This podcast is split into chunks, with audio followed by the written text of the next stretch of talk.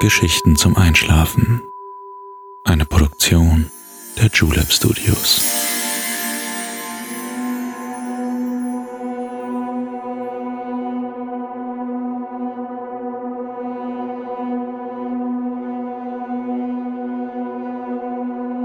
Psst. Hey, du schläfst ja noch gar nicht, oder? Das ist nicht schlimm. Ich bin Balto und ich freue mich sehr, dass du wieder dabei bist. Heute werde ich mit dir einen Ausflug ins Mittelalter unternehmen. Wir reisen in der Zeit zurück bis ins Jahr 1438 in eine Stadt, die lange als eine der bedeutendsten in ganz Deutschland galt. Die Rede ist von Nürnberg, das im Herzen Frankens liegt und Persönlichkeiten wie den großen Maler Albrecht Dürer hervorgebracht hat. Damals galt die Nürnberger Handwerkskunst als besonders hochwertig und es gab ein eigenes Gütesiegel, das auf den Waren angebracht wurde. Natürlich werden wir auf unserem Ausflug auch die noch heute bestechend schöne Altstadt mit der großen Kaiserburg und dem Ufer der Pegnitz besuchen. Diese Geschichte hat sich Tami gewünscht. Vielen Dank dafür. Wenn du auch einen Reisewunsch hast, schick ihn gerne an Geschichten zum Einschlafen at julep.de. Aber jetzt schließ bitte deine Augen und entspann dein Gesicht. Lass deine Mimik gleiten, gib die Kontrolle ab. Kuschel dich in dein Kissen, deck dich schön zu Atme einmal tief durch.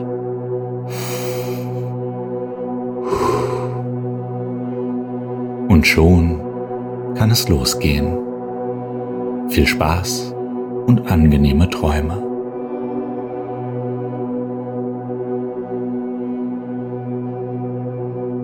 Hallo, wie schön dich heute wiederzusehen. Freust du dich auch schon so sehr auf unseren Ausflug? In dieser Geschichte werden wir mit Hilfe unserer Fantasie in die Vergangenheit reisen und eine deutsche Stadt im Mittelalter besuchen. Damals ging es oft rau zu, aber weil wir uns ja in einer Einschlafgeschichte befinden, werden wir den Tag ganz entspannt verbringen. Stell dir vor, du stehst mit vielen Menschen vor einem großen Stadttor. Die Leute um dich herum sind ganz anders gekleidet, als du es von heute kennst. Statt bunter Kleidung tragen sie meist schlichte Gewänder aus Leinen. Die Frauen verbergen ihre Haare unter einer Kopfbedeckung, die Männer haben Umhänge mit Kapuzen. Auch du schlüpfst in die Rolle eines einfachen Bürgers oder einer Bürgerin und reißt dich entsprechend in das Stadtbild ein. An deinem Gürtel hängt ein Beutel mit ein paar Münzen drinnen. Du bist also bereit, die Stadt zu entdecken. Neben dir warten Bauern mit ihren Waren, aber auch andere Menschen voller Vorfreude darauf, endlich nach Nürnberg eingelassen zu werden. Die Stadtwächter, die man an dem Nürnberger Adlerswappen erkennt, haben den Befehl, die Wartenden möglichst zügig in die Stadt zu bringen. Denn morgen ist ein großes Fest. Voller Spannung schiebst du dich mit der Masse durch das Tor. Hinter den Stadtmauern angekommen, lockert sich die Menge etwas auf. Wir sind jetzt direkt in der Altstadt, in der noch geschäftiges Treiben herrscht. Dein Weg führt dich am Ufer der Pegnitz entlang, dem industriellen Zentrum der Stadt. Hier wird jeder noch so kleine Platz von Gewerbetreibenden in Anspruch genommen. In einem halben Jahrhundert werden hier romantisch anmutende und liebevoll renovierte Häuser zu finden sein. Vor dir dreht sich eines der mehr als 40 Mühlräder, die in der Stadt buchstäblich die Industrie ankurbeln. Sie sind vor allem für die Metallverarbeitung ein wichtiger Bestandteil. Nürnberg ist der Vorreiter in der Drahtherstellung. Hier werden Nägel, Ösen, Haken und später sogar feine Siebe für den Papierdruck hergestellt. Hammerschläge von den Schmiedestuben drängen an dein Ohr und du riechst die Ausgüsse der Gerbergrube. Ganz automatisch beschleunigst du deine Schritte, die beißenden Gerüche sind schwer auszuhalten. Du siehst, wie die Textilfärbereien ihr Abwasser in die Pegnitz lassen. Später wird man ein ganz anderes Bewusstsein der Umwelt gegenüber haben. Von der Pegnitz aus sind es nur ein paar Schritte bis in den Kern der Altstadt. Dort wird das Treiben wieder dichter. Viele Händler preisen ihre Waren an und neugierig trittst du näher. Rosenkränze, Herz Jesu Herzchen, heilige Amulette, hörst du eine Stimme neben dir. Du fragst den freundlichen Händler, wieso es überall religiöse Gegenstände zu kaufen gibt. Er sieht dich kopfschüttelnd an und lächelt. Dann erklärt er dir, dass morgen auf dem Hauptmarkt die Reichsheiligtümer präsentiert werden und alle Menschen hier sich durch ihren Anblick Segen und Heilung erhoffen. Als Dank nimmst du eines der bedruckten Papiere mit. Dieses Spektakel willst du dir auf keinen Fall entgehen lassen.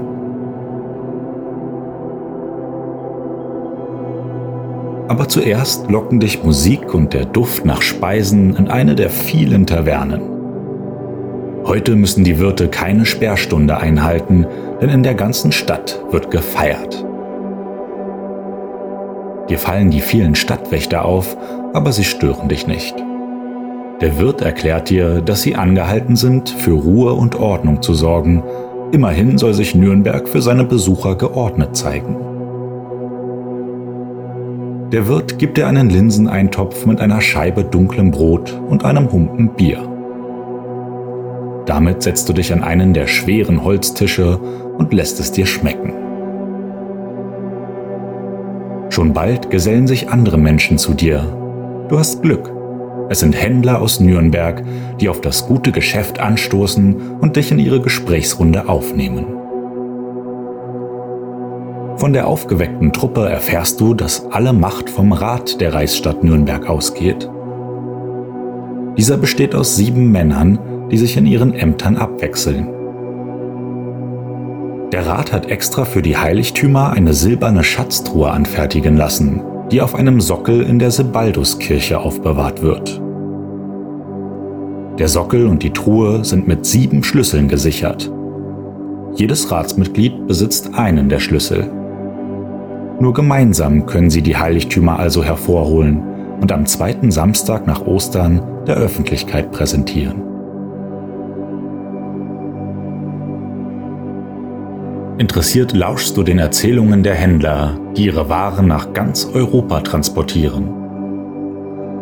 Dazu gehören Schmuck, Gläser und kunstvoll gestaltete Dinge aus Metall. Nicht umsonst wird Nürnberg zu dieser Blütezeit das Reichsschatzkästlein genannt. Du erfährst, dass die ganze Stadt von einer Mauer umspannt wird, deren Tore Tag und Nacht bewacht werden. So führt das Laufertor im Nordosten in Richtung Prag, Krakau, Polen und Russland. Durch das Tiergärtnertor gelangen die Händler bis nach Skandinavien im Westen zeigt das Neutor in Richtung Frankreich und die Niederlande, im Südosten gelangt man durch das Frauentor in Richtung Wien und Budapest, wohingegen man das Splittertor im Südwesten benutzt, wenn man in Richtung Italien und Portugal unterwegs ist.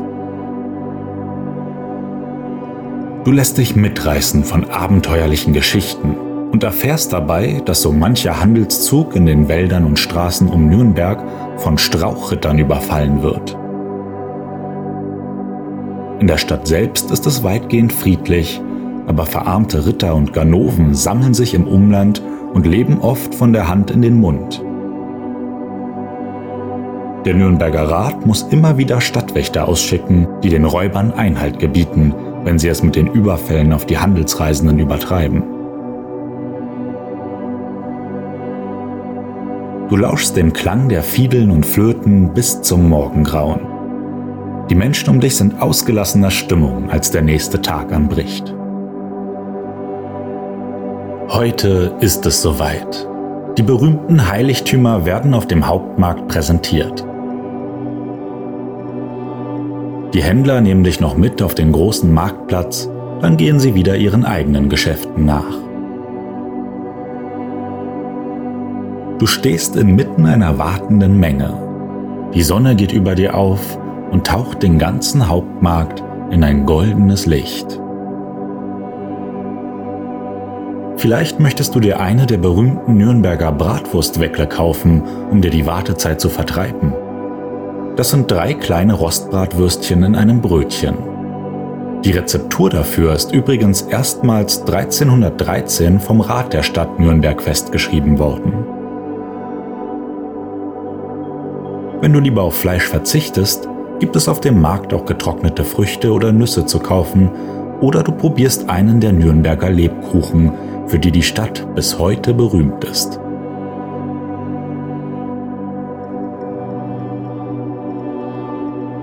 Langsam treffen die Würdenträger von Nürnberg und die hohen Gäste ein. Für sie ist eine dreistöckige Empore auf dem Hauptmarkt aufgebaut. Ganz oben nehmen die Kleriker Platz, darunter die hohen Adligen und dann die einflussreichen Leute aus der Stadt.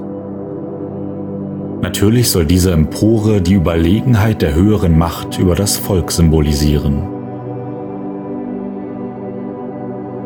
Wie die anderen Zuschauer reckst du deinen Kopf, um einen Blick auf die heiligen Gegenstände zu erhaschen. Feierlich werden Kaiserkrone, das Zepter, der Reichsapfel und das Schwert Karls des Großen präsentiert. Ein Raunen geht durch die Menge, als einer der Kleriker die heilige Lanze hochhält. Damit soll der römische Hauptmann Longinus das Herz Jesu am Kreuz durchbohrt haben, um nachzusehen, ob Jesus noch lebte. Dadurch wurde die Lanze mit seinem Blut getränkt und gilt bis heute als eine der kostbarsten Reliquien. Viele der einfachen Bürger halten ihre Jesu-Karten hoch und beten dafür, gesegnet zu werden. Später wird sich das Denken der Menschen sehr verändern. Die romantische Vorstellung von einem einfachen Leben wird der Vergangenheit angehören und dunkle Seiten dieser Zeit werden in Büchern und Geschichten nachzulesen sein.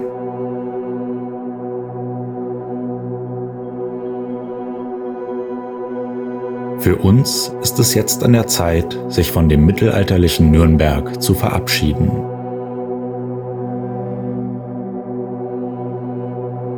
Stell dir vor, dass du in dein eigenes Bett schweben kannst dann fliegst du nochmal über die prächtige Kaiserburg, die man bis heute besichtigen kann und die kein einziges Mal erobert wurde. Du winkst dem Treiben am Markt zu und landest in deinem eigenen Bett mit einer weichen Decke und einer für dich angenehmen Matratze.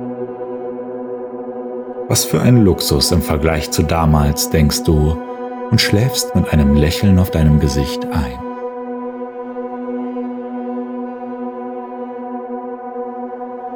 Ich wünsche dir ganz schöne Träume und würde mich freuen, wenn du bald wieder mit mir auf eine Reise gehst. Wohin? Das wird sich zeigen. Denn stell dir vor, in deinen Gedanken kannst du überall hinreisen.